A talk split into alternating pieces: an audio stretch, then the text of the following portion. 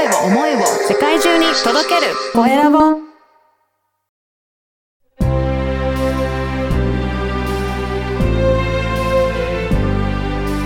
経営者の志こんにちは、コエラボの岡田です。今回は株式会社志安藤優作さんにお話を伺いたいと思います。安藤さん、よろしくお願いします。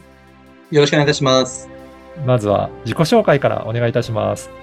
はい。株式会社コールダシ代表取締役の安藤優作と申します。よろしくお願いいたします。お願いします。この株式会社志、まさにこの番組も経営者の志というので、すごくご縁があるなと感じてるんですが、この安藤さんはどういった事業内容でやられていらっしゃるんでしょうか？今はですね、神戸式マネジメントの10分の1の力で従業員が動く、コールダシマネジメントというのを法人様や、まあそういう組織の方々に対してさせていただいてますね。やっぱり従業員の方に対して、そういった志があると、なんか、あれですか？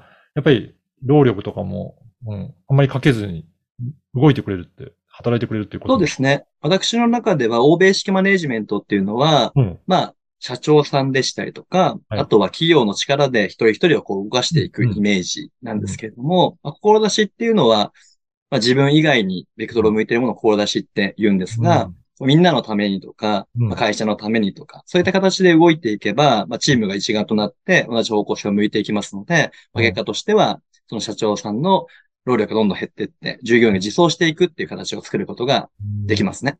やっぱり今まではこういった欧米式のような感じで、なんか組織を作って、指揮命令系とかあって、指示出してとかっていう、なんかそれが一般的だったのかなとも思うんですけど、やっぱりそれそうですねは、やっぱり違った、もう自ら動いていただくようなっていうことになるんですね。そうですね。うん。もともとの日本っていうのは、あの、そういったみんなのためにで動いていたので、うん。高度経済成長期とかは、すごく日本の会社って、おー世界としてもすごく注目されていたんですけれども、うん。まあ、GHQ によってですね、そういったところが奪われてしまったので、まあ、高出し教育というのが奪われてしまって、一人一人自分のために動くっていう、まあ、夢、うん。夢っていうのは自分にベクトルを向いているものを夢っていうんですけれども、はいそういった形で動いてしまって、みんなここで動いてしまっておりますから、うん。まあ結果として、社長の影響力を及ぼせない範囲になると離れていってしまうとか、うん。抜けていってしまうっていうところになってしまいますので、まあ、うんそこを取り戻そうって形で今動いてますね。そうなんですね。じゃあ、もともと日本人にはそういった気質はあったっていうことなんですかね？そうです、そうです。はい。うーん。じゃあそこがちょっと奪われてしまったので、どちらかというと取り戻していこうっていうような活動にもなっていくんですかね？そうですね。元々の日本っていうのは、うんあの、よく、どれぐらいすごかったんですかとか聞かれるんですけれどもうん、昔の日本っていうのは、あの、フォーブスっていう、うんまあ、世界のお金持ちランキングですね。はい。初代から第8代まで、日本人がずっと1位だったんですよ。そうなんですね。は。い。その後は、からはもうユダヤ系になってしまったんですけど、それまではずっとこう日本人で、うんで、平成元年とかに関しての、関しては、その世界のトップ企業ランキング、うんトップ50の中にですね、何社ぐらいが日本入ってたと思います？平成元年です。平成元年、数社入ってたんですかね。ああ、いいですね。ありがとうございます。平成元年の時は、32社日本入っていたんですお、ね。そんなに入ってたんですね。ええそうなんですよ。では、その32社入っていた日本でしたけれども、うんまあ、そういった GHQ によって、日本のその誇りというか強さってものを奪われた結果、平成30年では、うんその世界のトップ企業ランキングのトップ50の中、日本企業は何社入ってると思いますか？あ、なんか、ちょっと減ってきたんじゃないかなっていう気はしますけど、い1、2社あある、あありますかね？はい。トヨタの1社のみなんです1よね。社なんですね。はい。はそうい。なんですよ。まあ、それだけ減ってきていて、まあ、それはどんどんこう、欧米化したからっていうところがやはり強くてですね。なので、やはり日本人っていうのは元々の気質として、まあ、みんなのためにとか、社会のためにとか、そういったこう、志のマインドというのが強かったんですけど、うんまあ、それをこう、恐れた、まあ、GHQ っていうのは封印してしまったんで、僕は今それをも取り戻すっていう行動を、まあ活動をしておりますね、日々。そうなんですね。あの、安藤さん、なぜ、なんかこういった活動をしようと思った？何かきっかけはあるんでしょうか？あ、ありがとうございます。はいまあ、今のその法人うん。を設立する前はですね、あの中小企業の化粧品メーカーでの営業と、あとは大手の製薬メーカーで営業していたんですが、その会社員時代の時に、はいまあ、あるまあ事件があったんですね。うん、うん。で、それはどんな事件だったかと言いますと、営業車でですね、まあ、はい高速をこう、運転していたんですが、急にですね、車の中から、ブオーンという、うん。聞いたことないような音が出始めまして、おまあこれはまずいと思って、路肩に行こうと思った次の瞬間にですねはい、ハンドルがガーンと取られて、お中央分離帯に僕はぶつかったんですよね。はい。で、そこからこう回避しようと、まあ、ハンドルを切ってしまったので、はい車はスピンしてしまったんですよ。で、僕はその時、第車第3車線を走っていたんですが、うんその横を走っている第2車線の、第2車、第2車線を走っていて4トントラックの後ろにぶつかってしまいまして、はいスピンをしなかった。で、4トントラックは、すごくゆっくりですね。傾きながら、あ、ガシャーンという、うん。とんでもない音を立てながら、横転したんですよね。おー、結構大きな事故ですかね、これ。そうなんですよ。で、その時はヤフーニュースに載ったぐらい、まあ、大きな事故にうんなったんですけど、で、まあ、幸いですね、まあ、その4トントラックの運転手の方は、まあ、軽傷で済んだんですね。うん。で、肝心の私はというと、全くの無傷だったんですよ。そうなんですね。はで、その後駆けつけてきたい。うん。警察の方から言われたのはうん、二つ言われまして、うん一つ目は、この事故の原因は、タイヤのバースト、つまりパンクですねあ。あ、はい。で、もう一つは、正面からぶつかっていたらうん、一発で死んでましたって言われああ、ました。そうなんですね。で、そこからなんで私はうん全くの無傷でこの命を生かされたのかということをまあ探求し続けるまあ人生が始まったんですけども、うんまあ、。そこから自己啓発にうん2000万以上、2500時間以上かけたりとか、うんまあ、あとはホームレスを経験してみたりとか、おえー衣装を描いたりとかしたんですね。で、その中である真理にたどり着きまして、まあ、それが、こう自分のために命を使うんではなくて、うん。まあ、素敵なご縁のあった皆様、そして大好きな日本、そして大好きな地球のためになることを、自分の前世を燃やし続けようということを決めた結果、うん。まあ、右曲折ありましたけど、今のことをやっているという形ですかね。はあ、いやもう本当すごい、もう生きてるのが奇跡なぐらいの大きな事故だったんと思うんですけど、はいそこからやっぱりいろいろ探求をかなりもうやって時間も費用もかけてながらやっていかれたはということなんですね。そううん。いや、その結果、えーね、今の仕事をされてるっていうことですが、ぜひこの番組の、えーテーマである、えー経営者の志という番組ですので、安藤さんの志についても教えていただけるでしょうか。はい、ありがとうございます。私の志は、全世界の霊ではする志を立志し、天地宇宙に成就することが私の志です。おお、なるほど。これ具体的に言うと、どんなことを、えーやっていこうとかなというのありますかね？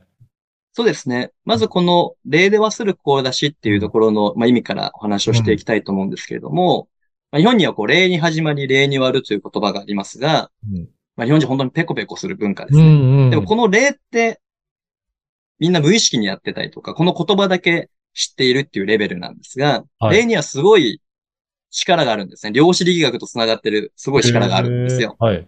でよく、あの、デモンストレーションでやるんですけれども、まあ、先ほど僕の授業が欧米式マネジメントの10分の1の力で従業員が志マネジメントということをやってるんで、どういうことですかとかよく聞かれるんで、うん。よくこのワークをするんですけど、どんなワークかって言いますと、押し相撲をするんですね。1対10で。僕が1人で、おーおーお客様は10人で。で、普通に力でやったら勝てるわけがないじゃないですか。はい。まあ、それが欧米式マネジメントなんですよね。社長の力が強ければみんなを動かすことができます。うん。で、高出しマネジメントというのは、まあ、例とか、まあ、当たり前のことをちゃんと誰よりもできるようになりましょうねっていうのがコンセプトなんですけれども、感謝と礼の力、そして高出しの力を使うと、僕は1対10の押し相撲に勝つことができるんですよ。そうなんですね。はい。はい。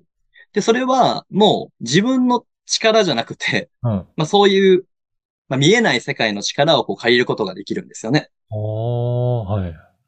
で実は霊っていうのはそういう風な見えないところの力を借りることができて、日本人はそれをこう無意識的にすごい活用しているのが我々の日本、今の日本人なわけですね。そうなんですね。ななの、で、このお互いが霊できる状態っていうのは、うん。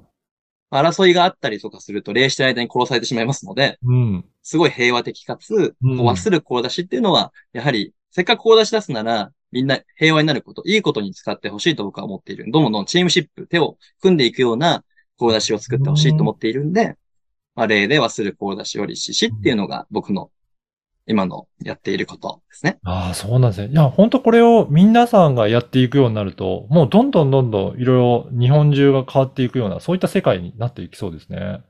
そうですね。本当に真の世界平和を作るためには僕はこれしかないかなと思っていて、それができたら、あの、共存共栄って言って共に存在して、共に反映していくっていう、あの、世界を作れると僕は信じております。うん。いや、本当あの、素敵な世界だなと思いますね。これを実は、あれ、体験会も開催されていらっしゃるんですよね。そうですね。うん、今、あの、日本各地と世界で今実施しているんですけれども、はい。4月は東京でありまして、うん、6月は大阪、うん、7月はカリフォルニアと、うん、沖縄でやるんですけど、まあそういった形で今日本各地でさせてもらってますね。へえ。じゃあこの中でも、えー、いろいろそういったあの例の今の、えー、体感をしていただいたりとか、いろんなことが体験いただけるような回になってるんですかね。そうですね。大きく分けて3つのことが皆さん体感していただくんですけれども、1つ目がまあ言葉の力ですね。よく皆さん言霊大事だよねと、うん、言葉大事だよねって話をすると思うんですけれども、実は言葉って本当にすごい力がありまして、まあ、それを、あの瞬時で体感できる方法がありますので、まずそれを体感していただくと。はい。で、二つ目がですね、志の力ですね。うん。よく夢と志をよく対比されるんですけれども、夢というのは自分にベクトルを向いているものを夢と言いまして、はい、志というのは自分以外にベクトルが向いているものを志と言うんですけれども、じゃあ夢と志で実際に勝負したらどれだけパワーが変わるのかっていうことをワークでやります。おおなるほど。うん、で、最後にお辞儀の力ですね。まあ、霊の力っていうのをまあ体感していただくんですけれども、お辞儀をするとですね、チャラい霊、まあ、ペコっていう皆さんが、多くの日本人がさりげなくやるような霊よりも、やっぱりちゃんとした霊の方がすごい力を発揮するんですよね。はい。まあ、それを腕相撲とかでやるんですけれども、ちゃんと霊した方がすごい腕相撲が強くなったりするんですよ。そういうのをこう体感していただくっていうワークで、はい。どんな体験会の名前かっていうと、目から鱗、体が整えば人生は思い通り志メソッド体験会っていう形で日本各地と世界でさせていただいてますね。そうなんですね。いや、これね、本当に今日いろいろお話聞かせていただきましたけど、実際に体感していきたいっていう方いらっしゃれば、ぜひ、えー、ご連絡いただければと思います。このポッドキャストの説明欄に、えー、公式 LINE の URL も掲載させていただきますので、ぜひそこから登録して、えー、チェックいただければと思います。この、えー、公式 LINE、えー、登録いただくと、いろいろな情報も得られるんでしょうかね。あはい、そうですね。そういった体験会の詳細でしたりとか、はい。あとは私が、あの、運営しております、あの、社会貢献のコミュニティにも、あの、無料で参加することができるんですけれども、はい。まあ、そこがですね、あの、日本の教育基本法の中に人格の完成を目指すということが一番初めに書いてあるんですけど、うん、今日本の教育でそれができてないんですね。うん、なので私ができるところからやろうという形で、今その社会貢献のコミュニティでは、毎日、日本人の格言から紐解いた私の考え方というのを配信しておりまして、はい、今日でちょうど257日目ですね。おお、うん。いや、ぜひぜひ、そういった情報も満載な、えー、公式 LINE ですので、ぜひ、このポッドキャストの説明欄から登録いただけたらなと思います。はい。本日は、株式会社志代表取締役の安藤優作さんにお話を伺いました。安藤さんどうもありがとうございました。こちらこそありがとうございました。